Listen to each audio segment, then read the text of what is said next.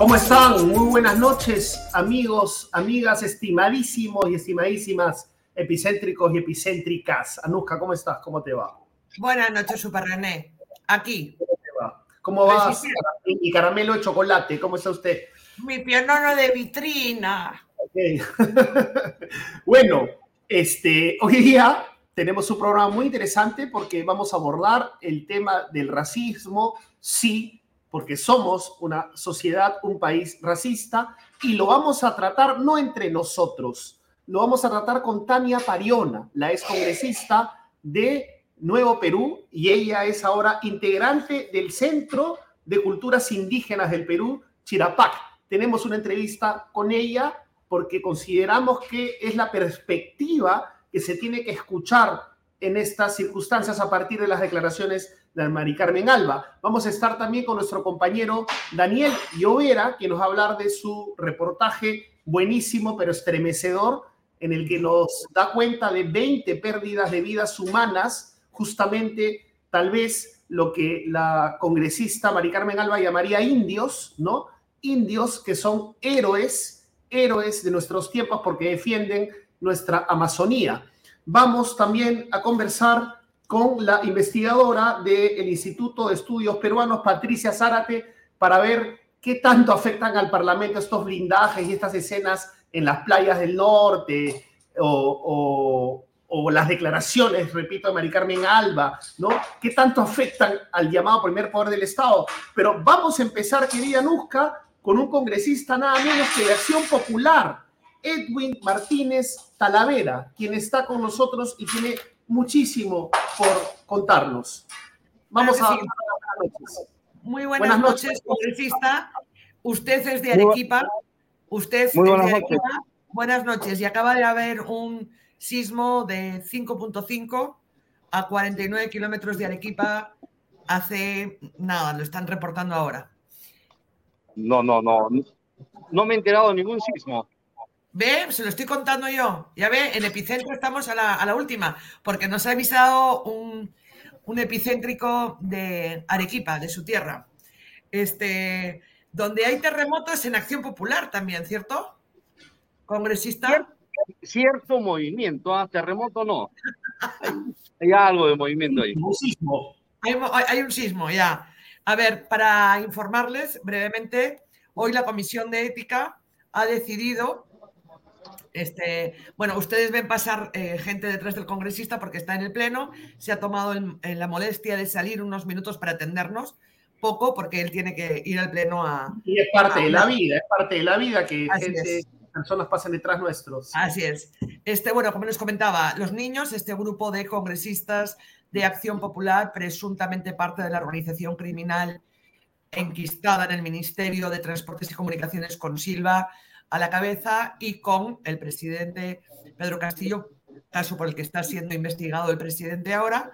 Bueno, pues resulta que la Comisión de Ética, que ha decidido, la Comisión de Ética de este nuestro Parlamento, ha decidido que solo dos congresistas eh, van a ser investigados en esa comisión por estos presuntos actos de corrupción, que son Jorge Flores y Elvis Vega, ¿cierto? La Comisión de Ética no ha permitido que se investigue a Raúl Doroteo, a Darwin Espinosa, a Irish López y a Juan Carlos Mora o Mori, ¿cierto? ¿Qué pasa? ¿Cómo están digiriendo esto dentro de Acción Popular? De lo de los niños. A ver, eh, sobre el tema de, de los eh, correligionarios denominados niños, eh, se ha abierto un proceso investigatorio, ellos se han sometido a este proceso de investigación en la Comisión de Ética es cierto, han, a dos los van a seguir investigando y cuatro ya pareciera que este, no, no hay fundamento alguno para que la Comisión de Ética este, continúe con este tipo de investigaciones. Entonces, lo que nosotros hacemos es esperar, ¿no? Nos sometemos a cualquier tipo de investigación, ya sea dentro del Congreso o fuera del Congreso, no tenemos temor de eh, demostrar eh, el trabajo que estamos haciendo. Han sido inculpados, considero yo que no se puede emitir pronunciamiento alguno hasta que no termine el proceso de investigación. Ellos están siendo investigados no solo ahora por la Comisión de Ética, sino también en el Ministerio Público. Claro, como son aforados, ¿cierto? eh, las investigaciones del Ministerio Público llegan hasta cierto punto. Claro, vuelvo a repetir, mientras el Ministerio Público no formalice este, denuncia alguna y siga en proceso de investigación, no se puede determinar si hay responsabilidad alguna. Pero ¿cómo impacta esto? ¿Cómo impacta que al menos de dos, teniendo en cuenta que Acción Popular eh, tiene muchos votos y muchos votos en ética y grandes aliados en la Comisión de Ética, pero que sí o sí, pese a todo esto y a todos los negociados que ya ahora hay por la mesa directiva del Congreso y demás, que a veces también estos acuerdos eh, se negocia este tipo de cosas, ¿no? Ya los que estén más fregados los, los investigas, pero los otros sácalos, perdón el término, pues para entendernos en buen, en buen cristiano, es así. Pues ahora se está negociando la sucesión en la mesa y los apoyos y cuando se negocian estas cosas en el Congreso, se negocian también casos como lo de los niños. Pero lo que sí que ha dicho la Comisión de Ética es que a dos ya no los han podido salvar, ni por angas ni por mangas. ¿Cómo impacta esto en Acción Popular? En Acción Popular somos un equipo de trabajo, ¿no? Entonces, si de pronto... Ay, un equipo con subequipos. Hay primera división, segunda, regional, municipal, hay un equipo un poco dividido, ¿no? nosotros somos un equipo de primera. Eh, siempre, siempre Acción Popular ha estado a la altura de la política. Es por eso que tenemos el lujo de decir que, que eh, somos creación del mejor presidente que ha tenido el Perú hasta el momento. No hay uno solo que haya podido superar el estadismo, el trabajo, la honestidad de Fernando de León de Terry. En ese camino estamos nosotros, que nos hayan este, inculpado algunos de, de la bancada en actos aparentemente irregulares e ilegales, nos hemos sometido, los, los denominados niños se han sometido a cualquier tipo de investigación, no han ocultado eh, ni siquiera este, sus celulares, han pedido que les intervengan sus celulares, han entregado sus pasaportes, no hay peligro que se vayan a salir del país. Eso demuestra claramente que no tenemos miedo a una investigación, porque quien nada debe, nada teme. Ah, o sea, ¿usted cree que, que son limpios y pulcros, que están limpios de toda culpa? Limpios como las patenas, más limpio que la patena. no hay nadie que sea limpio ni pulcro. El único limpio, 100% y honesto, este, fue Jesucristo, y a pesar de ello fue golpeado. Ah, pero parecía, parecía que iba a citar a la UNDE también. Parecía que iba a citar a la UNDE a la altura de Jesucristo. Un poquito más y ya no, pero seamos honestos, dentro del país no hay un líder como Fernando de León de Terry. Hasta el momento no conozco a ninguno que haya superado. Bueno, pero, pero congresista, usted tiene que reconocer que esto impacta en Acción Popular e impacta en la gente que votó por estos congresistas e impacta con un partido que está eh, frente a un partido que está atomizado. Eso lo puede reconocer. Yo entiendo que uno es correligionario hasta la muerte, Quiero decir, pero usted, usted como congresista no representa solo a las personas que le votaron, nos representa a todos. Y estos señores también. Definitivamente, tenemos que en política ser honestos con nosotros mismos. Eso de alguna u otra forma ha debilitado la credibilidad y la confianza del pueblo eh, robada en acción popular. Pero hay que saber trabajar en, todo el aspecto eh, político, ¿no? No siempre uno tiene buenos momentos, hay momentos difíciles en la política, pero cuando uno ha madurado políticamente, tiene que tener la mesura suficiente para seguir trabajando y no amilanarse ante las críticas hasta que no se determine. Vuelvo a repetir, la responsabilidad de los religionarios, sigo confiando en ellos. Eh, dígame una cosa, ¿usted se considera blanco o indio? No, yo soy peruano. Yo sí no soy de aquellos que distinguen ni raza, ni color, ni, ni devoción, ni, ni poder adquisitivo tampoco. Yo me considero igual a todo el mundo. ¿Y qué le parece, ¿y qué le parece lo que ha dicho su co-religionaria de su equipo de fútbol? De su equipo de fútbol? Se le, se le fue, creo yo, la lengua, eh, ha sido un, un, desliz lingüístico, porque el, la palabra indio no debe existir en un, eh, en un diccionario donde buscamos igualdad de, clases, igualdad de género, igualdad de todo, ¿no? Entonces a ella se le fue, yo no sé si la asesoraron mal o en un momento de euforia este, pronunció esa frase que yo se la he criticado personalmente. Eh, ¿Cómo así? ¿Cómo? El, término indio es un término despectivo. Aquí en el Perú. ¿Cómo se lo ¿Habló con ella? ¿Cómo, cómo se lo Envíen, me pasaron el, el video este, yo la llamé por teléfono y le dije que o sea, fue un error y lo mínimo que tiene que hacer uno cuando comete un error es pedir las disculpas del caso. Vuelvo a repetir, en el Perú somos un país de todas las sangres. Aquí hay, hay blancos, hay cholos, hay mestizos, hay chinos, hay de todo, de todo lado. Pero, pero ella no se ha rectificado, ha dicho que nuevamente se han malinterpretado y tergiversado sus palabras. Entonces, más bien, no sé si se le fue la lengua o se le escapó la verdad.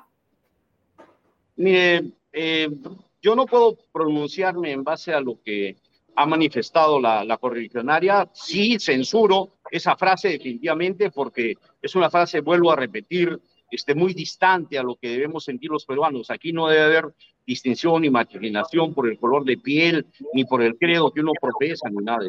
¿Qué explicación, lo anecdótico y los indios y, y con i, en vez de indios, eh, blancos e indios, blancos y indios, como dice la, su correligionaria, este, pero ¿qué les, ¿qué les han dicho a la interna los niños? ¿Por qué le dijo Mari Carmen a él? Porque dice que habló con ella. Ya, mire, ah, cuando yo claro, con Carmen, le digo que quien le ha escrito el, el, texto este, ni siquiera ha redactado bien, porque debiera ser una buena redacción blancos e indios, no y indios. ¿Pero qué le dijo Mari Carmen? Le está preguntando René que, eh, le, cuando usted le, le dijo... ella, ella, alude que, que ha habido una mala interpretación, que lo que ella ha querido decir no era lo que aparentemente hemos escuchado, y bueno, cualquiera este, pone pretexto alguno, ¿no? Pero de que ha sido una frase hiriente, discriminadora, la ha sido. Y ella es lo que debe reconocer, ¿no? Ella debe ser un poco más hidalga consigo mismo y decir, cometí un error, discúlpenme, y yo creo que sería más fácil que, que olvidemos el tema. Eso, eso abona, claro, eso abona en la desaprobación del Congreso, que por más que digan que siempre los congresos tienen desaprobación, ¿no? En ese momento tan delicado, ustedes son una contención democrática también,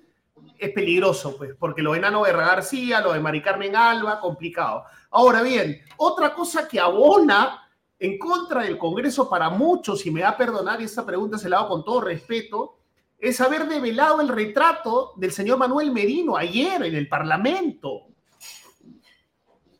Bueno, yo no he estado el día de ayer en, el Parlamento, no he visto la revelación de, la placa de, de, del expresidente y excongresista, pero este, está dado ahí, ¿no? Yo creo que como congresista el correligionario Manuel Merino no, no hizo una mala gestión. Como presidente, lamentablemente, los caviares que sacaron a los jóvenes a las calles no lo dejaron trabajar. Él no fue presidente. el, el, Congreso, el Congreso le salió el arequipeño. Muy bien, vamos allá a ver no, yo, yo, digo las cosas claras, ¿sabes? yo no tengo pelos en la lengua. Si no, no, pero bien, en buena hora. Y si caigo o mal, ¿qué piensa, pues? O sea, el hecho de que usted diga así, ha chorado los caviares, no quiere decir que, que sea lo que es, ¿no? Es su percepción. Porque hay mucha gente que va más allá de los caviares y no caviares y considera que lo de Merino estratégicamente fue un error, porque se avisó con las encuestas, se sabía. Pero en todo caso, ¿Qué le parece que, al margen de caviares, no caviares, ahí había una reunioncita ahí de acción popular para develar el retrato de una persona que no precisamente es grata para la mayoría del país, menos en esta coyuntura? Bueno, yo le vuelvo a, indicar, yo no he estado eh, el día de ayer en esta reunión, pero tampoco puedo permitir que se le tire barro a un correligionario mío que ha sido un buen congresista y que llegó a ser presidente porque el Congreso así lo determinó, él no pidió ser presidente, y que lamentablemente no lo dejaron ser presidente porque asusaron a los jóvenes, los sacaron a las calles, hubo dos muertos, los cuales constantemente se recuerda, no los dejan descansar en paz porque los utilizan para seguir tirando barro al expresidente y de tirarle barro al Congreso. ¿Sabe, ¿Sabe por qué no descansan en paz? Porque sus familias no descansan en paz. Usted se ha tomado la molestia, lo invito, congresista, con todo respeto, a que usted lea el informe de esa comisión. A que no lea nada más. Yo no tengo por qué, pero léalo, ¿cierto? léalo. Y a esos, esos, eh, a esos dos personas eh, no es que no, no nos dejemos descansar, es que sus familias no descansan. Porque si usted tiene un hijo y muere en la calle, y muere en la calle, en, en, en el medio de una manifestación, usted va a querer que se sepa qué pasó ahí. y que al menos se permita que se investigue. Y eso este Congreso no lo ha permitido. Ya, definitivamente. Yo no digo si es merino o no merino, yo digo que no se ha permitido hasta que no se termine el blindaje que tienen los congresistas y Merino del antejuicio por cinco años, no se va a poder investigar eso. O sea, esos padres en cinco años, sí, tampoco van a descansar. Bueno, no van a descansar nunca, porque matan a un hijo y no descansan nunca.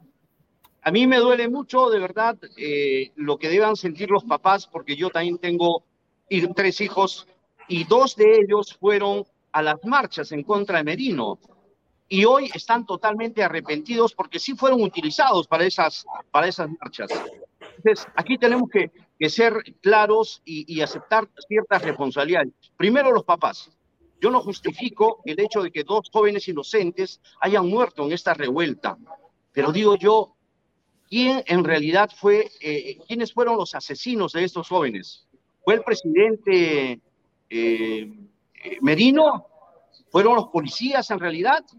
¿O fue esa casualidad de, fortuita de, la vida que impulsaron algunos políticos a enardecer los ánimos de los jóvenes y sacarlos a las calles? Congresista, quien los enardeció fue el Congreso quien los enardeció con todo respeto, y esto no tiene que ver con políticas, fue el Congreso que sabiendo, pero permítame, sabiendo que, las encuestas, las encuestas decían que el señor Vizcarra, lamentablemente, con todos sus desaciertos y corrupción, ¿no? con todo eso, tenía legitimidad, tenía una alta aprobación. Dos más dos son cuatro. Si te bajas siendo un poder impopular a un presidente popular, hay caos, pues. Es lo mismo que pasa ahora. ¿no? O sea, y el Congreso lo sabía, Merino lo sabía. 100% de acuerdo con usted. Y es que lamentablemente en el Perú no se ha invertido lo necesario en educación para tener un, un, pueblo culto y preparado y seguir sometiéndonos a políticos mediocres, delincuentes, que lo único que hacen es ser populares y tirarse abajo el país. Vizcarra fue bueno, muy popular, ahí tiene a los niños. fue muy astuto, pero fue muy delincuente porque le robó al país nadie va a defender aquí, nadie, va, a defender a Vizcarra, pero estamos hablando que dos más dos son cuatro. En una coyuntura donde estábamos muy preocupados por la pandemia, ¿no? De pronto la población en su conjunto, a la que usted la ha llamado, que no está convenientemente educada como para haberse dado cuenta que Vizcarra era corrupto, este, eh, estaba muy preocupada, muy estresada por la pandemia y el Congreso le estresa más, pues. Y encima ahora el Congreso blinda a eh, los sospechosos a quienes no los declaramos acá culpables porque no somos jueces, pero los blinda para que no se les investigue como cualquier ser humano en el Ministerio Público. Entonces se acumula, se acumula una desaprobación, después ven a Guerra García en la playa, Mari Carmen Alba, blancos e indios. Entonces eso es lo que sostiene a Castillo, señor eh, Martínez. ¿Qué más va a sostener a Castillo que alguien peor? Y no se han puesto a pensar ustedes que todos somos partes de esta complicidad en tirarle barro al Congreso. El Congreso es impopular desde que vino Fujimori y dijo que el Congreso no servía para nada, que no lo, no, no lo ayudaba a trabajar y disolvió el Congreso y la gente lo aplaudió. O sea, aplaudimos a un caudillo que se disolvió el Congreso, que cambió la constitución, hizo su asamblea constituyente, que hizo los contratos ley, y después viene Vizcarra, otro tremendo corrupto, se disuelve también un Congreso y ese Congreso que él propicia es quien lo saca de, la presidencia de la República. Porque pero el barro, pero el barro también, disculpe, pero el barro le cae a todos, ¿ah? Usted no va a negar el barro que le cae a Castillo, si lo merece y el Congreso también se merece el barro que le cae, porque ambos poderes hacen méritos. Congresista Martín. A mí me gustaría que ustedes ahora me digan en qué este Congreso, no hablo de los demás Congresos, en qué hemos actuado en contra de los intereses o los derechos del pueblo soberano al cual representamos. Yo sí me siento sumamente orgulloso, honrado de servirle al pueblo, porque yo no he negociado. Yo le digo, le digo blindar al Arcón, blindar al Arcón, blindar a, a Chavarri, ¿no? este, blindar a la investigación a Merino, Antero Flores Araos, no firmar el acuerdo de Escazú, bajarse la educación sexual integral, bajarse la SUNEDU. ¿Sigo? Mire, para empezar, el tema de, de Merino no pasa por la comisión permanente, pasa por la comisión de este, asuntos constitucionales. El, es que no puedo marcar. El, el otro tema un favorcito una vez para poder mencionar. Van a disculpar, es que toca votación y sí, no sí, lo estamos No se preocupe. Muchas gracias. Esperamos que, que, otro día tenerlo para conversar y gracias porque efectivamente estamos escuchando que lo están llamando para votar. Muchas gracias, gracias, por dar la cara, congresista. Eso hay que reconocerlo. Sentarse acá invíteme, a conversar. invíteme con calma invíteme con calma un día, voy al set y ahí ya no voy a tener necesidad de estar marcando con todo gusto para contestar y absolver cualquier duda política. Muchísimas gracias, congresista. Muchísimas gracias a usted. Gracias.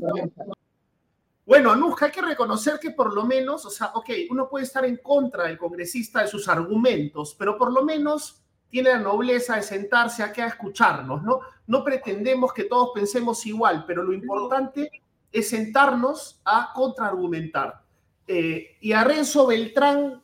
Eh, claro, lo que pasa es que se le ha quedado, a mí se ah. me ha quedado en el tintero, porque además también me lo está poniendo por aquí eh, Gaby, nuestra directora replicana, este, que claro, este, el presidente Merino, independientemente de, independientemente de, que me están escribiendo, eh, independientemente de lo que pasara eh, con, Vizcarra o no, de lo que sucedió aquella noche que fue tremendo, lo concreto es que sabía lo que estaba pasando en las calles y no lo frenó. Y su actitud después de esas muertes no fue precisamente la de un presidente que se sabe plantar frente a las circunstancias. Y eso de que no buscó ser presidente eso sí que es una mentira como un... Pero no puede ser nunca, pero acá, no vamos a defender a Vizcarra. No, que no tenemos sed, René, no tenemos sed. necesitamos que nos pongan muchos likes, que nos, que, nos, que nos colaboren con 50, con 20, lo que sea, 20 millones, 20 céntimos, no importa, para que algún día tengamos un set y podamos entrevistar, por ejemplo. Aunque ese es un nuevo estilo, es el mundo digital. Anuska, ahí está, tú estás vestida ahí como Cristina Mampura, ahí bien puesta en tu set. Eh, ya me gustaría a mí. Bueno, escúchame. Eh, no, pude, pero, no pude. Pero vamos a poner otros fondos, ¿no? Si, si, si nos yapean. A mí me encanta, a mí me encanta que pase mi hijita. Me encanta que pase mi hijita por acá, acá cuando está visita. Me encanta, me, me, me mueve el bobo, querida. Escúchame. Vamos. Vamos a hablar ahora, se ha criticado mucho y está bien, ¿no? Es bien delicado hablar del racismo, porque digamos, a ti te van a decir, no, pero tú estás hablando como española, René está hablando como grindio, me dijeron la vez pasada, como blanquito miraflorino. Es bien delicado, pues, porque todos vamos a tener nuestra propia perspectiva y podemos ser cuestionados por cualquier lado. Bueno, eso es saludable, pero tenemos que llegar a un acuerdo para poder eh, sacar conclusiones. Y eh, repito, muchos han criticado a los programas periodísticos por hablar de racismo entre personas pertenecientes a los sectores que marginan, ¿no? Acá eh, hicimos un esfuerzo en contactar a una voz que yo considero más legítima que todas las que he escuchado hasta el momento. Es Tania Pariona, ella es una excongresista de Nuevo Perú, que ahora pertenece al Centro de Culturas Indígenas del Perú, porque lo de Mari Carmen Alba, y no es por ser cargamontón, lo de Mari Carmen Galva nos ha revelado, nos ha enrostrado nuevamente ese racismo que tanto nos separa aún hoy, aún hoy, y es un tema muy delicado que no podemos dejar de tratar. Entonces, mi querida Nusca, vamos a escuchar a Tania Pariona para ver qué opina, o sea, según ella, qué reflejan las declaraciones de Mari Carmen Alba, y después vamos a hablar también con Patricia Zárate y Samir Villaverde, que ha salido de la cárcel y es la gran esperanza para muchos porque supuestamente... Luego comentamos eso. Va a entregar las pruebas de fraude, ¿no? En buena hora si las tiene. Vamos con Tania eso. Vamos con amigos Tania Adelante. Hola, y estamos con la ex congresista de Nuevo Perú, Tania Pariona. Ella es ayacuchana, de la provincia de Víctor Fajardo específicamente, y ahora es integrante del Centro de Culturas Indígenas del Perú, Chirapac. ¿quién mejor que ella para ayudarnos a dimensionar desde su perspectiva, acaso la más legitimada para hablar eh, del tema del el racismo en el Perú, a partir de las declaraciones desafortunadísimas de Mari Carmen Alba? ¿Cómo está Tania? Muchísimas gracias por estar con nosotros en grado 5.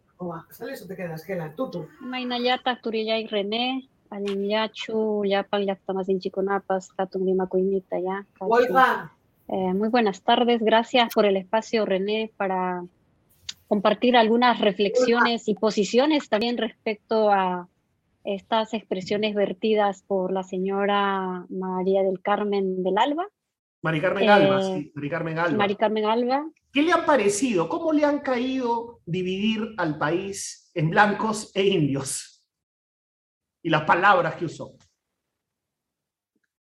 Bueno, estas categorías que eh, la señora ah, Alba usa responden a una posición bastante colonial, son categorías coloniales, racistas, en un sentido asimilacionista, porque recordemos que en tiempos históricos, eh, y no tan históricos, creo que estamos todavía en en un colonialismo latente vigente en nuestros días y en la manera como las instituciones eh, tratan a los ciudadanos, ejercen cierto poder y viene desde esta lógica de asimilar al otro, de entender, comprenderlo, pero sin reconocer su condición ciudadana, sin reconocer su actoría política, pero que además viniendo esta expresión de uno de los poderes que se ha reafirmado reiteradamente de forma racista y discriminatoria frente a los sujetos indígenas, a autoridades indígenas, llámese excongresistas anteriores, hermanas andinas, por ejemplo, como María Supa, María Sumire. el episodio entre Marta eh, Gildebrand y una por supuesto, Lo tengo muy presente, sí, por supuesto. Y hago referencia a, estas, a estos antecedentes que ha demostrado el Congreso eh, ser bastante racista y discriminatorio, aún siendo ellas representantes nacionales y, es el centro de donde se emanan las leyes, de donde se, se ejerce un poder, se supone, en representación de la mayoría, en lo posible, de los peruanos. Pero estas categorías no solo son terminologías, sino que en el fondo lo que están demostrando es que en nuestro país, después de 200 años de independencia, entre comillas, y de toda esta celebración del bicentenario, no hace sino reiterar eh, un país de porte colonial, como decía, con una estructura totalmente racista y vertical aún, y muy discriminatoria con la diversidad cultural. Aquellos que refieren a los pueblos indígenas originarios reconocidos por el convenio 169 del Organismo Internacional del Trabajo como minorías étnicas o que en su defecto son poquísimos y la mayoría somos mestizos, lo que hacen es negar la existencia de la diversidad cultural, de los orígenes también históricos, ancestrales que tenemos al interior de, de nuestro país y su condición también ciudadana. Eh, porque creo que ese es el debate. Incluso cuando hablamos de los diálogos interculturales, no puede no sino abordarse desde esta simetría del poder. Exacto, un diálogo horizontal, que es lo que se reclama, ¿no? Ahora, ¿qué le parece que hayan omitido en esta categorización a los pueblos afroperuanos también, dicho sea de paso?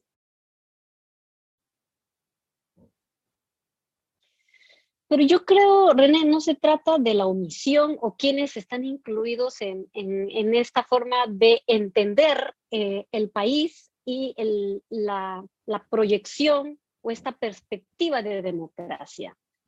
Las palabras que se usan de del, del blanco, el indio, que puede ser incluso otra denominación, pero en donde la postura de la persona, del sujeto quien lo dice, lo que hace es afirmar su, superioridad incluso de blanquitud.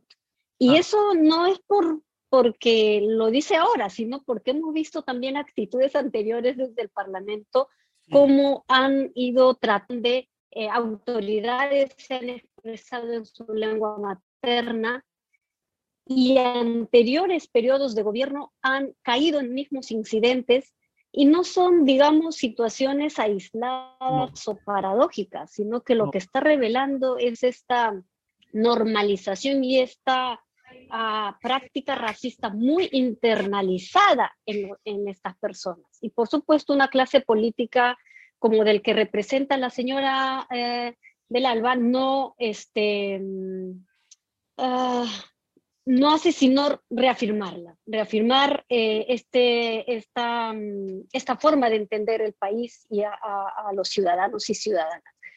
Eso este, creo que es, eh, es importante debatirla también con los sujetos directos. De acuerdo, de acuerdo.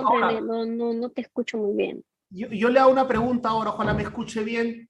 ¿Qué le parece esta frase que pretende, que pretende diluir el racismo? Todos somos mestizos. Quien no tiene inga tiene de mandinga, que pretende diluir el racismo.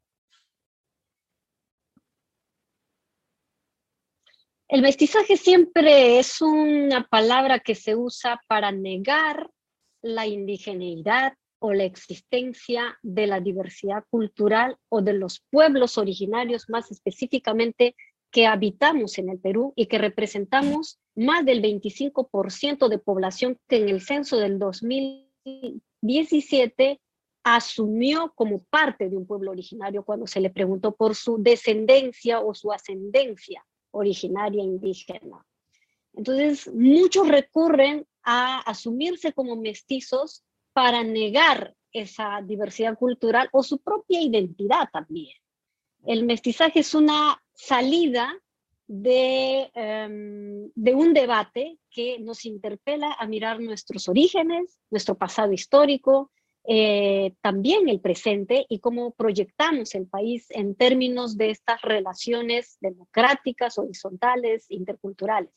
Entonces, yo creo que eh, justificar bajo la terminología del mestizo y de que todos somos esta mezcla de sangres y por tanto no hay indígenas o el que cree ser indígena nos está engañando, es totalmente inaceptable e incluso contraria al propio proceso histórico que tenemos como un país que no hace 200 años pues ejercía una dominación eh, lacerante y muy excluyente y que las arrastra hasta el día de hoy contra los pueblos indígenas o contra quienes asumimos una identidad diferente. Por supuesto. Entonces yo creo que es eh, el Parlamento y la presidenta del Congreso no solo cometen un error, sino yo creo que demuestra una falta eh, de, sentido de representación democrática y de, de conocimiento del país para reconocer a los otros ciudadanos. Creo que autoridades que llegan al Parlamento deben tener un mínimo de, de eh, yo digo, de, de, conocimiento a quienes estamos representando y entender que no podemos seguir en esta asimetría de poder o porque tienes el poder en este momento, entonces intentas acomodar tu estatus, pero en el fondo lo que estás haciendo es afirmar esta posición todavía colonialista, racista, discriminatoria, y que ve a unos desde su, desde su ubicación superior hacia otros como inferior. Eso no lo digo yo, eso los propios sujetos quienes se expresan creo que lo han demostrado aún en sus justificaciones. Entonces, es un debate que requiere de un diálogo no solo de expertos, digamos, que no son indígenas o no se asumen indígenas, sino también con indígenas. Eh, yo te agradezco la invitación a tu programa porque puedo vertir y tal vez tienen la oportunidad de escucharnos, así, así como hay un poco de demora, indígenas. Hay un poco de demora, por eso no te puedo trasladar bien mis preguntas, pero sí hemos sido muy criticados, los medios de comunicación en general, por hablar de racismo con personas que eh, a priori estamos en, eh, digamos, en la parcela dominante, ¿no? Digamos, este, blancos, blanquiñosos, si se quiere, ¿no? Este, y por eso creo que eh, es importante contar con tu voz, ¿no? Porque tú sí representas, te autodefines como una compatriota indígena, y eso es importantísimo. Y te hago la pregunta a ti, ¿cómo debió referirse la presidenta del Congreso a las distintas ancestralidades que componen nuestra patria? Bueno, eh, primero que somos, como decía, pueblos originarios indígenas que hoy por hoy eh, representamos más del 25% de la población. Hay instrumentos internacionales como el convenio 169 de la OIT, que reconoce derechos tanto colectivos como individuales, pero que este marco normativo internacional, por supuesto, requiere también aplicarse de forma constitucional en nuestro país. Aquel que me refiero a un discurso, Tania, me refiero a un discurso. Que reconoce derechos está totalmente al margen de este reconocimiento político. Claro, pero me refiero a un discurso político, un discurso en una plaza. ¿Cómo, ¿Cómo se debe hablar en esos términos, no? En un discurso, en una plaza como en Piura, en donde estaba Mari Carmen Alba.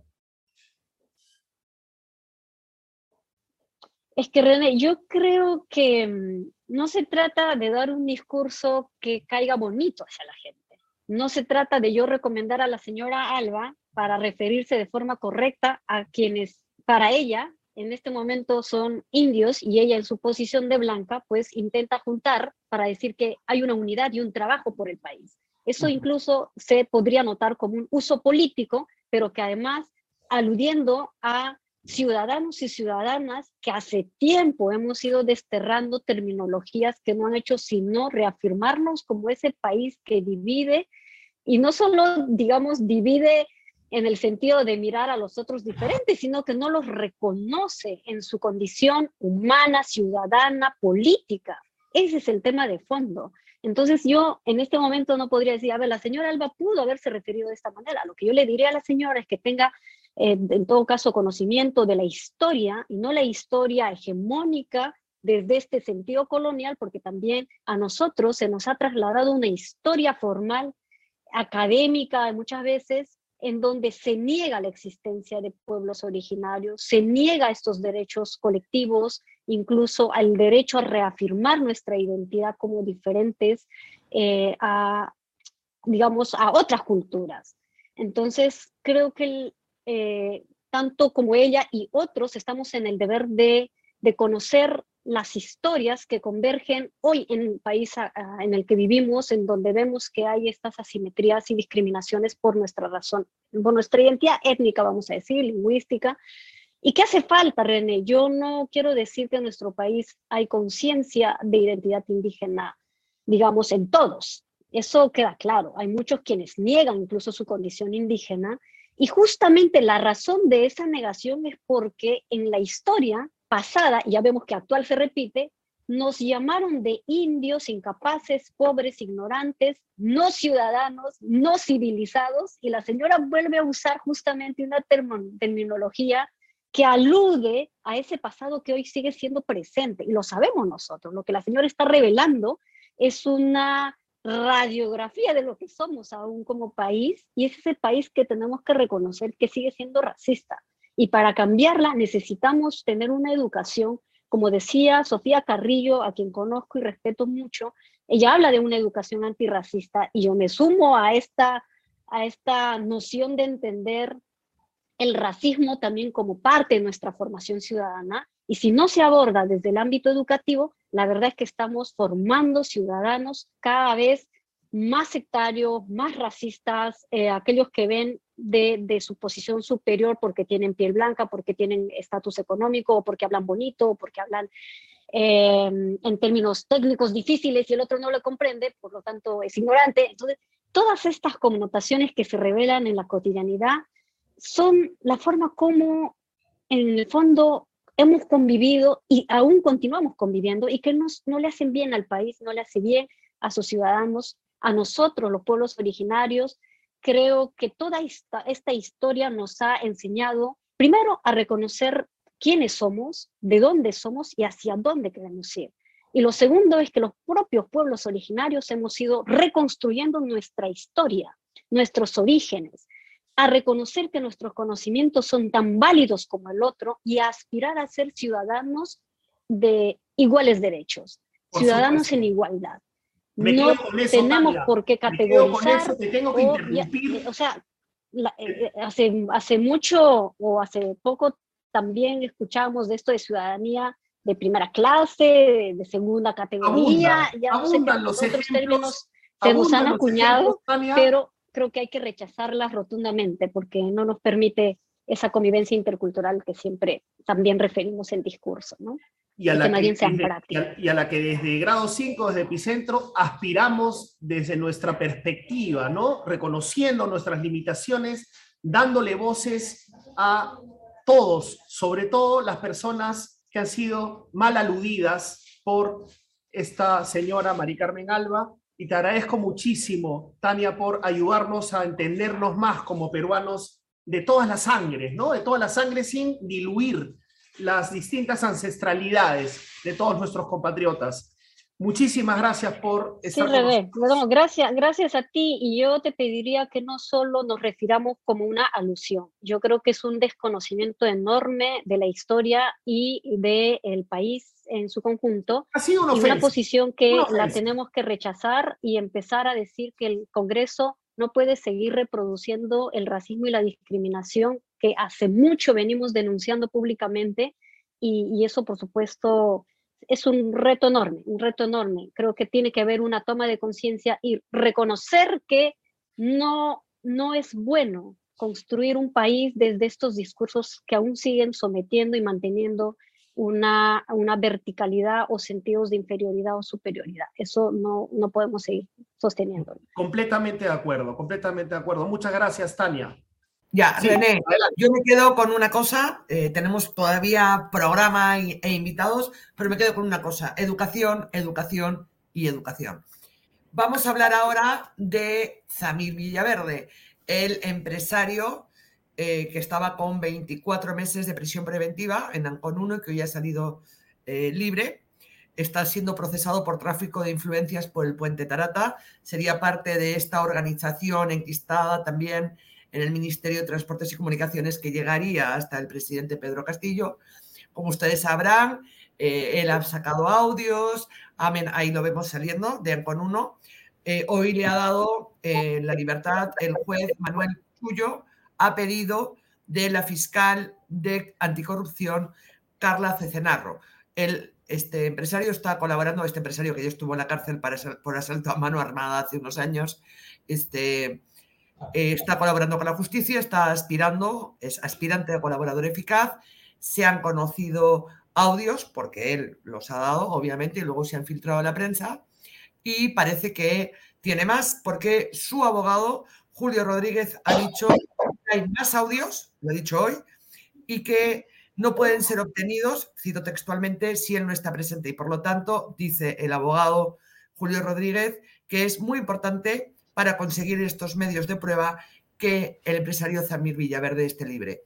Bueno, recordemos, René, también que estos son las últimas actuaciones de la Fiscalía, tanto de lavado como anticorrupción, que uno tiene como eficaz a eh, a Zamir Villaverde y otro tiene a la, eh, siempre me olvido de su nombre, ¿cómo se llamaba la, la otra aspirante, la gestora de intereses? Eh, López. Karelin López, porque se ha creado este equipo especial para eh, actos de corrupción del poder, ¿no? Pero esta ha sido una decisión adoptada, un pedido hecho por la fiscal Cecenarro, eh, ante quien él está declarando.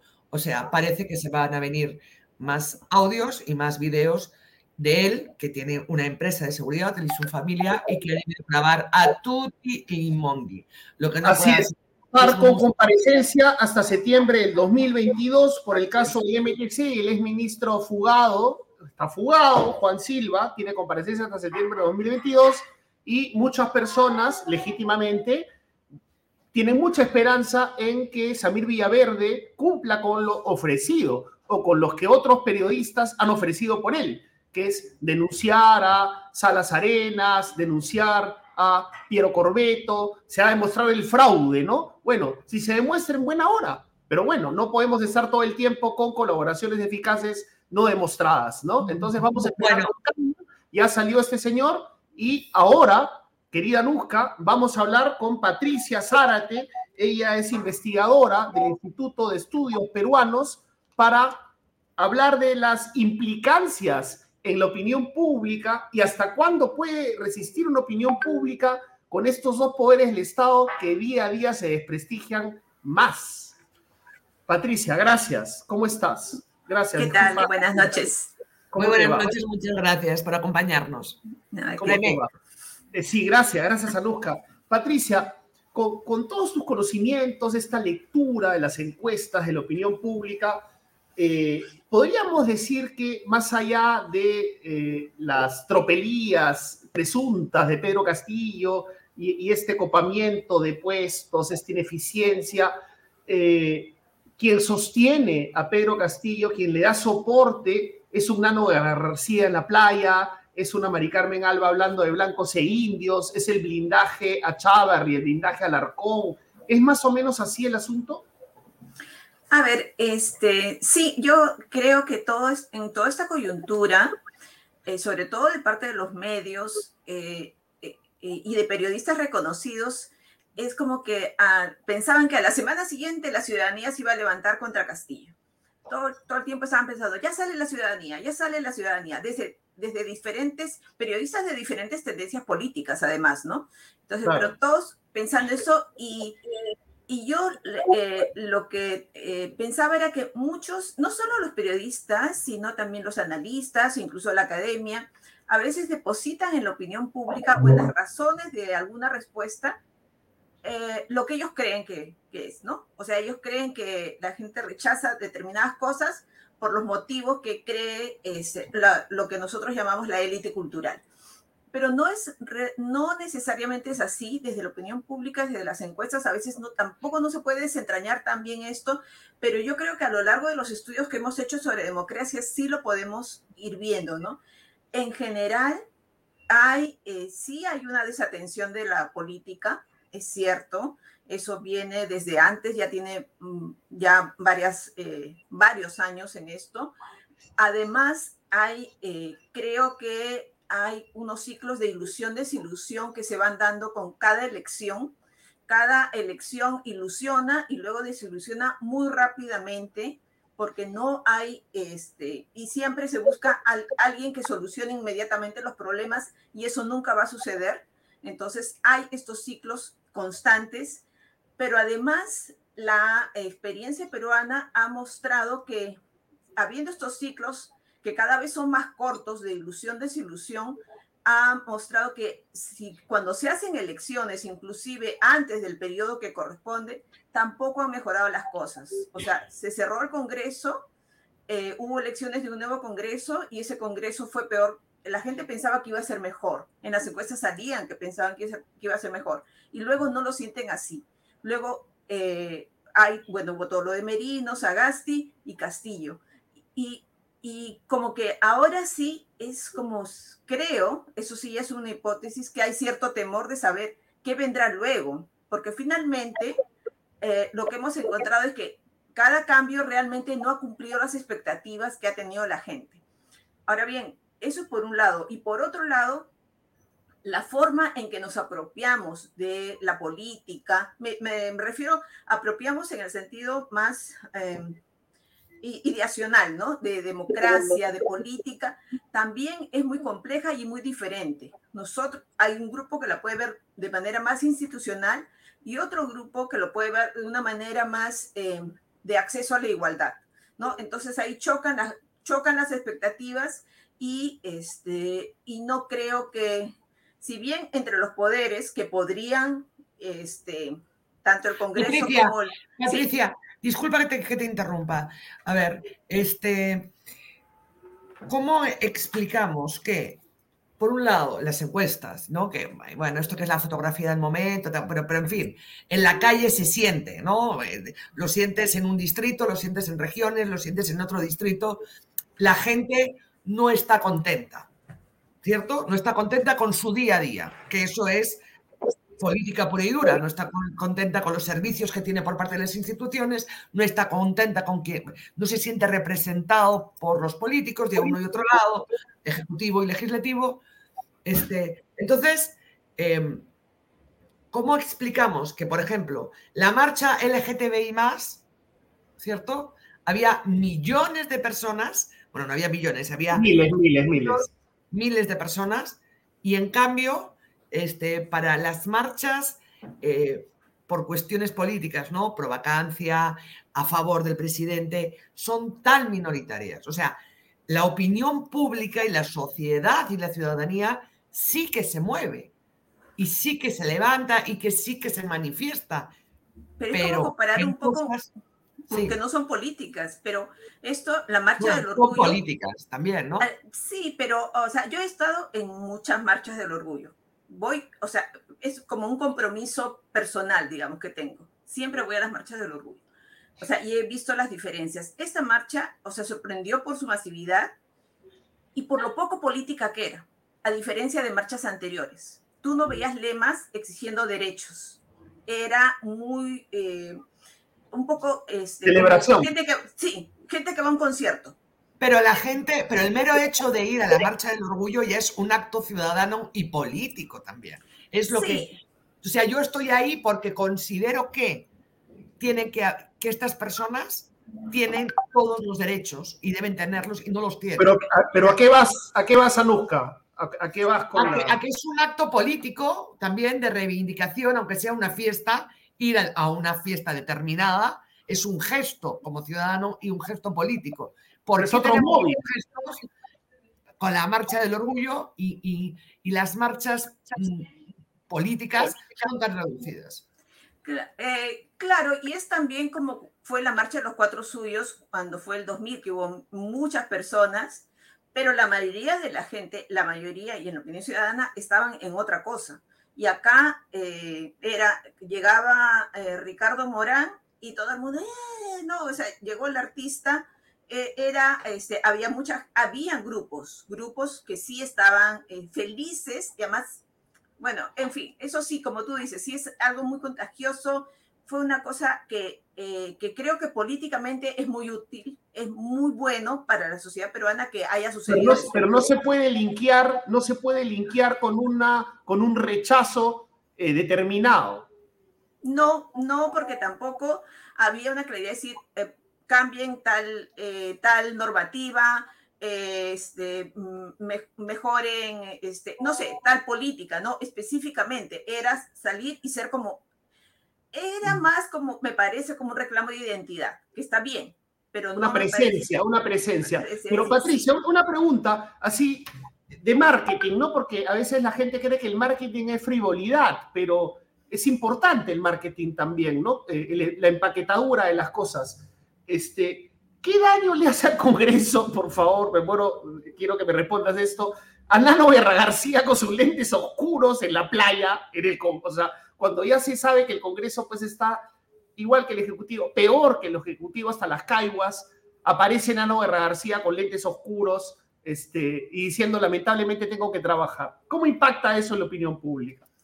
Eh, solamente creo que, creo que ya no puede ser peor de lo que ya están. O sea, ya es como tener el ejemplo gracioso de decir, o sea, acordarse, ¿no? Son esas, cosas, esos, esas pequeñas cosas que uno se va a acordar siempre, ¿no? O sea, o, ah, bueno, o que reemplaza otros recuerdos igualmente bochornosos que hemos tenido de congresistas anteriores, que finalmente eso es lo que manda en la opinión pública, ¿no? O sea, hay un descrédito de la política y la política se ve en el Congreso, porque ahí están los grupos políticos, ahí están los diferentes partidos, se dice tal partido, tal otro partido, entonces creo que eh, lamentablemente la imagen de lo que hace el Congreso incide mucho en la opinión de lo que la ciudadanía entiende por política.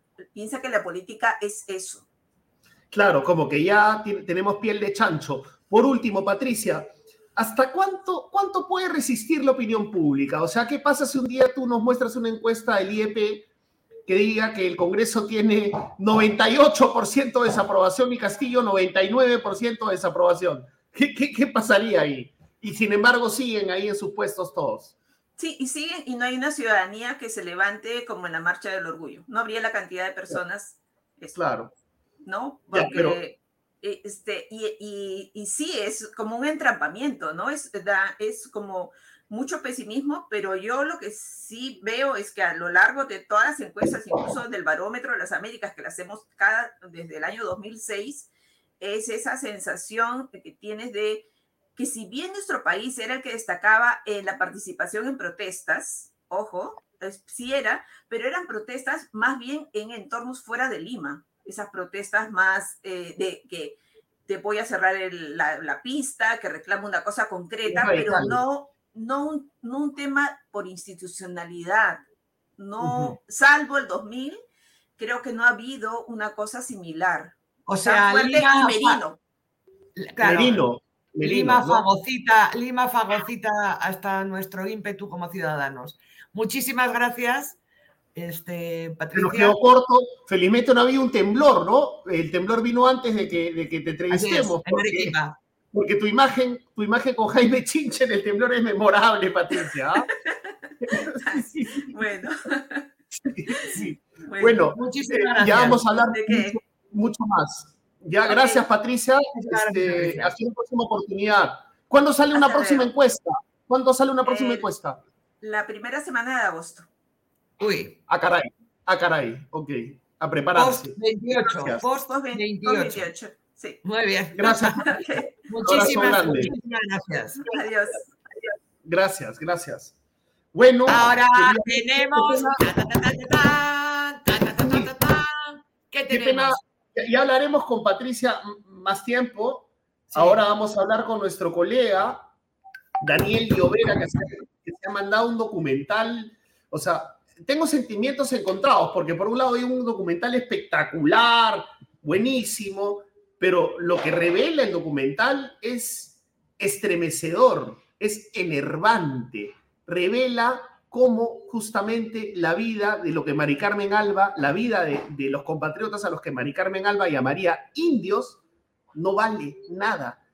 Por lo menos un compatriota luchador por los derechos ambientales al mes es asesinado en la Amazonía peruana por las mafias de tal ilegal, por las mafias del narcotráfico y por las mafias de la minería ilegal también. Y Daniel Llovera se ha mandado un documental, repito, estremecedor. Y por eso está aquí con nosotros, porque acabamos de presentar este documental y Daniel Llovera, a través de las preguntas de Anuska Buenaluque, va a desgranar lo que ha presentado.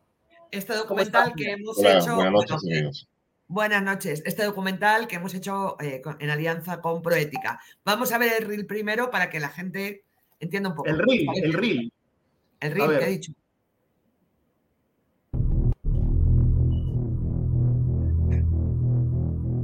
¿Usted ha recibido amenazas? Sí, muchas amenazas reiterativamente. Oculta su identidad por miedo a represalias. Es testigo protegido del Ministerio Público y advierte que su vida corre peligro porque su confesión permitió impulsar una de las investigaciones por crimen organizado en la Amazonía más grandes de los últimos tiempos. Eh, recibía llamados amenazantes en la madrugada, recibía llamadas saliendo del Poder Judicial, recibía amenazas, amenazas de, de muerte. Él es el fiscal que estuvo a cargo de la investigación y ello le costó poner su vida en peligro. En el 2018, el testigo reveló al fiscal que entre los años 2012 y 2015, la organización montó desde el gobierno regional de Ucayali un sistema para titular grandes masas de bosque amazónico que terminaron en poder de dos empresas de capital extranjero que primero talaron para sembrar palma aceitera y después pidieron permiso para regularizar la tala. Talaron dos grandes bloques de más de 5.000 hectáreas cada uno, más de 10.000 hectáreas deforestadas, según el Ministerio Público, el equivalente al área de los distritos limeños de Surco, San Borja, San Luis y La Molina juntos. Ocho Sur no tiene ninguna relación con los hechos ocurridos antes de su creación. Ocho Sur existe a partir de 2016.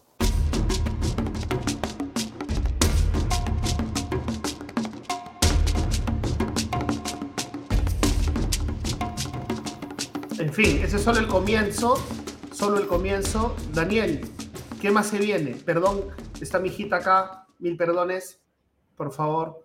Es un tema que ella debería escuchar también. Sí, claro, ese, hola, es un, este digamos es, es el, el, avance que nosotros publicamos ayer eh, del reportaje, ya está, ya está publicado el reportaje, eh, lo acabamos de publicar hace una hora aproximadamente, y ya está disponible en nuestras redes. El, el reportaje aborda un caso, un ejemplo de cómo en el Perú es muy fácil depredar, talar sin permiso, sin esperar el permiso del Estado, de las instituciones competentes, por lo menos 10.000 hectáreas de bosque de golpe. Allí contamos... De golpe. De golpe. De, golpe. Buen día llega una empresa extranjera, de capitales extranjeros, en el año 2012, y eh, le dice, les dice a las, a las comunidades que, que, habitaban allí y que tenían posesión de estas, estas tierras, bueno, sabes que esto ahora nos pertenece, y que, sorry, eh, empieza, empieza a llegar la máquina, las grandes eh, máquinas, y a talar, a arrasar con esa parte de la selva, este bosque que le llaman primario, o sea, prácticamente, digamos, este, para, para hablar en términos coloquiales, de bosque prácticamente virgen de nuestra Amazonía, este pedazo de selva está ubicado en el norte de Ucayali, en el límite del norte de Ucayali y el, sur de Loreto. Equivale solo este pedazo. No estamos diciendo que esto es el, que esto es toda la tala en toda la Amazonía, es apenas una parte, una parte, pero, pero, pero la forma como se hizo grafica lo que en realidad ocurre en, en, otras, en, otras circunstancias también pero eh, esa parte equivale, como señalamos en el reportaje, para que se den una idea a estos distritos limeños juntos, ¿no? Estos distritos limeños clase medieros juntos. Surco, San Borja, San Luis y La Molina.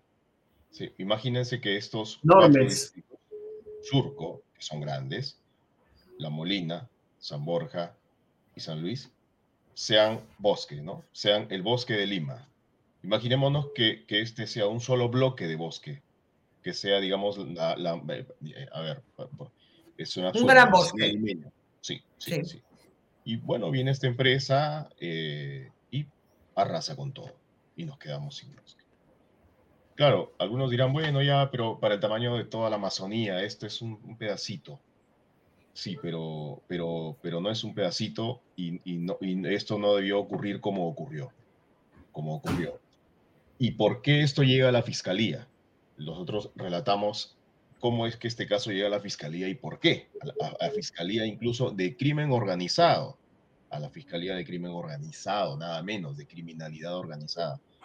¿Dónde está Castillo? Vamos, crimen organizado, lo que le crimen organizado, exacto. Porque un buen día, esto ocurre en Ucayali, había dicho, un buen día en la ciudad de Pucallpa, un medio de comunicación local de pronto publica una, eh, un audio, un audio de una autoridad importante del gobierno regional de Ucayali, perdón, eh, Pucallpa, diciendo cómo se había, cómo se había logrado, cómo esta empresa había logrado adquirir estas tierras.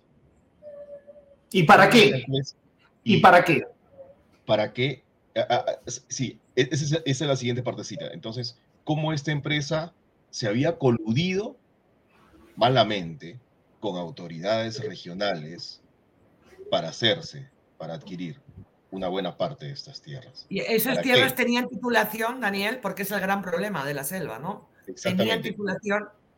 Una, una, eh, son distintos, distintos. Eh, demarcaciones. Distintas demarcaciones, distintos niveles, ¿no es cierto? Distintos niveles hay algunos en proceso de titulación, sí, pero este, y otros en proceso, eh, proceso de titulación y otros con, con, a nivel de certificado de posesión. ¿Por qué talaron todo? ¿Por qué talaron todo? Porque necesitaban que ese, suelo, ese suelo, esté, este, digamos, eh, limpio. Limpio, esté limpio, los árboles retirados de raíz para, para plantar palma, para instalar allí una, una gran industria de palma aceitera. Esa era la finalidad.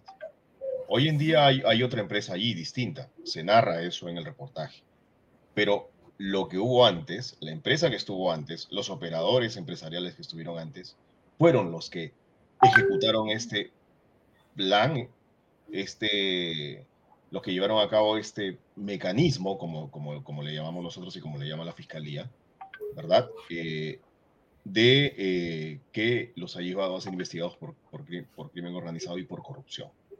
Entonces, hoy en día, Hoy en día uno, uno pasa por ahí, uno sobrevuela en avioneta, como lo hicimos nosotros, y pues ve un bosque... Ahí está. Ordenadito. No, esa es otra parte. Un bosque ordenadito. Eh, justo lo que estamos pasando es lo que arrasaron. Fíjense, fíjense la masa gigante. La masa gigante, así, así. La masa Pero ¿cuál era, eh, cómo logran eh, hacer eso? A través de un acto de corrupción con el gobierno regional, ¿cierto? Claro.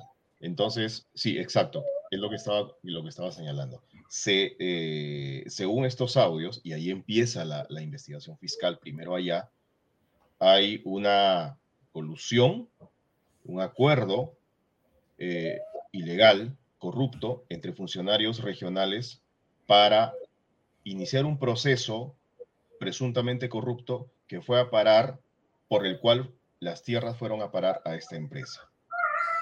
Entonces, es a, toda vista un mecanismo que actualmente viene siendo investigado por el crimen organizado. ¿Y qué hace Gersi ahí? ¿Qué hace Gersi ahí? El abogado Enrique Gersi es el, defensor de la empresa que está actualmente a cargo de ese negocio. Que dicho sea de paso, dicho sea de paso, eh, no reconoce lo ocurrido, eh, lo ocurrido en los años anteriores. Él dice, de aquí para adelante es otra historia. Ahora, nosotros no cometimos lo que se está investigando en la fiscalía. Nosotros no somos los autores de lo que se está investigando en la fiscalía. ¿Cuándo sucedió? Una nueva historia, dice, dice Enrique Gersi. ¿Cuándo sucedió eh, esto? O sea, ¿cuándo se depreda el 2012 y el 2016. ¿Y esta empresa cuándo entra? La nueva. ¿La nueva cuándo entra? La nueva entra después del año 2016. Claro, pero legalmente. La, la fiscalía dice la fiscalía sostiene, bueno, la nueva empresa asume el, activo y el pasivo, correcto. Y la empresa dice, a través de Enrique García, no necesariamente tiene que ser así. Nosotros somos una nueva historia. Pero sí, la fiscalía eh, llega a la conclusión de que esa, esa selva virgen, ese bosque virgen, no debía haberse depredado. Mm, ¿Qué va a pasar ahora? O sea, como ya lo ha comprado otra empresa. El problema es que es un debate, es un debate por la adquisición por la adquisición de buena fe, ¿no? ¿Te acuerdas, Anuja, cuando comprabas una casa? pero, hay un tema, pero hay un tema interesante ahí, compañeros, que precisamente esta actividad, por ese origen, por la forma como se taló sin permiso, inició una actividad económica que todavía, aún hoy, carece de permiso. Ese Ajá. Ah, o sea que eh, está sin permiso. Eso todavía está sin permiso. Y como una empresa.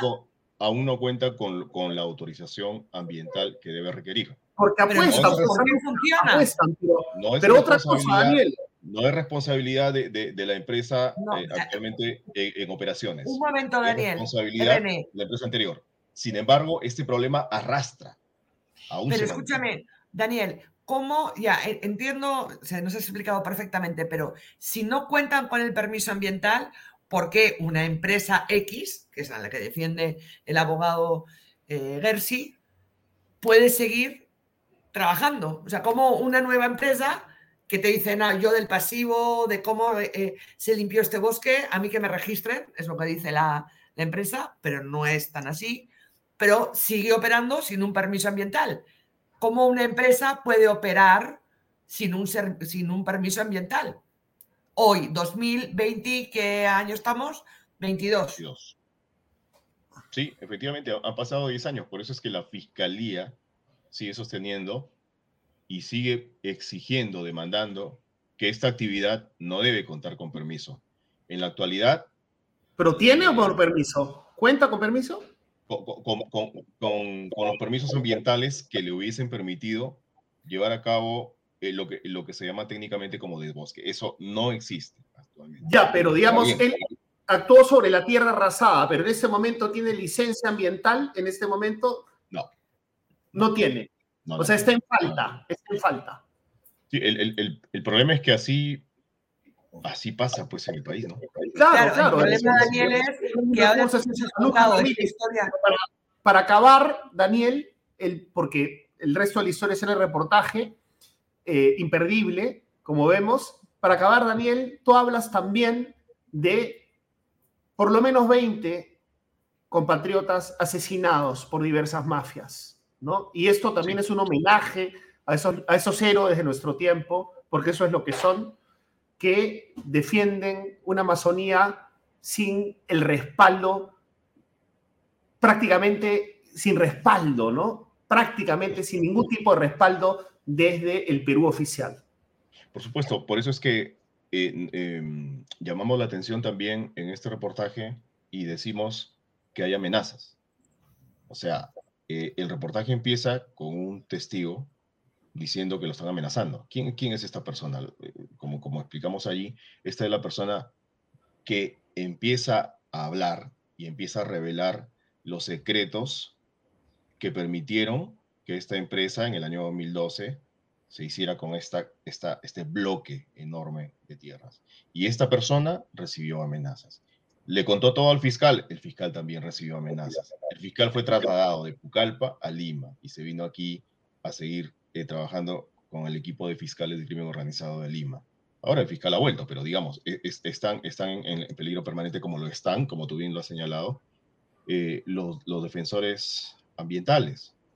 O sea, este es un homenaje, sí, por supuesto, porque esto no, estas cosas no hubiesen ocurrido, la ciudadanía, estos ciudadanos hubiesen sabido con anticipación de qué se trataba, si es que mecanismos como por ejemplo el, el, acuerdo de Escazú estuvieran eh, vigentes, hubiesen, fueran ratificados, con el acuerdo de Escazú esto ya no ocurre, por ejemplo, no ocurre más porque la ciudadanía perfectamente puede acceder a información acerca de este tipo de procedimientos. Pero además, Daniel... Ahora bien, tú, tú, has señalado, René, eh, pasando al tema de los defensores ambientales, 22 muertos, efectivamente, en los últimos 22 meses. Bueno, en la cuenca amazónica, solamente en el año 2017-2018, en los países de la cuenca amazónica, 400 muertos. Entonces, eh, la, la, persona que habla en el reportaje al inicio 400, 400, no, es, 400 no necesariamente defensor, defensor ambiental, pero denuncia estos hechos. un, un, su vida está en ambiental. Entonces, e, e, o sea, e, esto es, este es un problema eh, que está pasando en el, en el país. Daniel. A estos muertos no los está viendo nadie, a estos, a estos asesinados no los está viendo nadie. Y el Congreso que hace no ratifique el acuerdo de Escazú. Y, los amigos dirán, ¿y qué tiene que ver el acuerdo de Escazú con esto? Bueno, el acuerdo de, Escazú obliga a los estados firmantes de América Latina y del Caribe a implementar medidas, mecanismos de protección efectiva a defensores ambientales, por ejemplo. que el Perú, no le, puede dar, por eso hay esa discusión de soberanía. Dice, no, pero soberanía? por eso siguen muriendo. Por eso siguen asesinando impunemente a los defensores ambientales. Esa parte del Perú, ¿no? O sea, eh, el, indio, ¿verdad? Para, para, para, utilizar, no son nuestros términos, sino estamos eh, apelando a la presidenta del Congreso. Como decía en la, en la mañana Eduardo Ariancén contigo, René, el de abajo, ¿no? Siendo esta, el de arriba y el de abajo, no cuenta, no cuenta, ¿no es cierto? Por eso es que hemos querido hacer esta comparación ¿Qué pasaría si en La Molina, si en Surco, si en San Borja, si en San Luis tenemos un bosque de esta magnitud, de esta naturaleza? ¿Y qué pasaría si alguien viene y nos lo arrasa? Claro, o, nos pone una antena de celulares, acuérdate lo que pasaba. Exactamente. además, eh, Daniel, eh, Daniel, a mí me parece, o sea, cuando te, te, escucho, ¿no? Este, invito, por favor, a que cuando terminemos este programa vayan, entren a Epicentro y vean el documental completo. Pero lo perverso del asunto es que se está investigando cómo se arrasó y se depredó bosque, ¿sí? Para una actividad comercial que eh, sin permisos. Ahora es, esa empresa le vende todo a otra empresa, ¿cierto? Entonces prima la buena fe. Sigue trabajando sin, eh, sin permisos ambientales.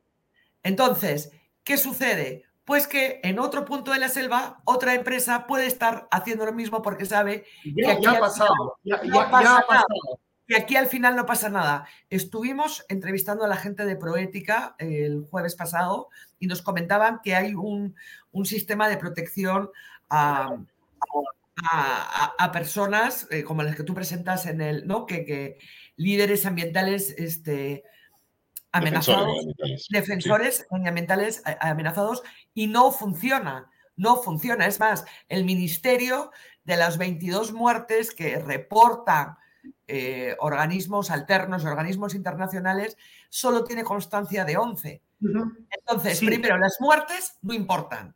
Y segundo, lo que tú cuentas aquí está pasando en cualquier otro lugar y puede pasar en cualquier otro lugar porque la ley no se aplica, porque no hay sanción.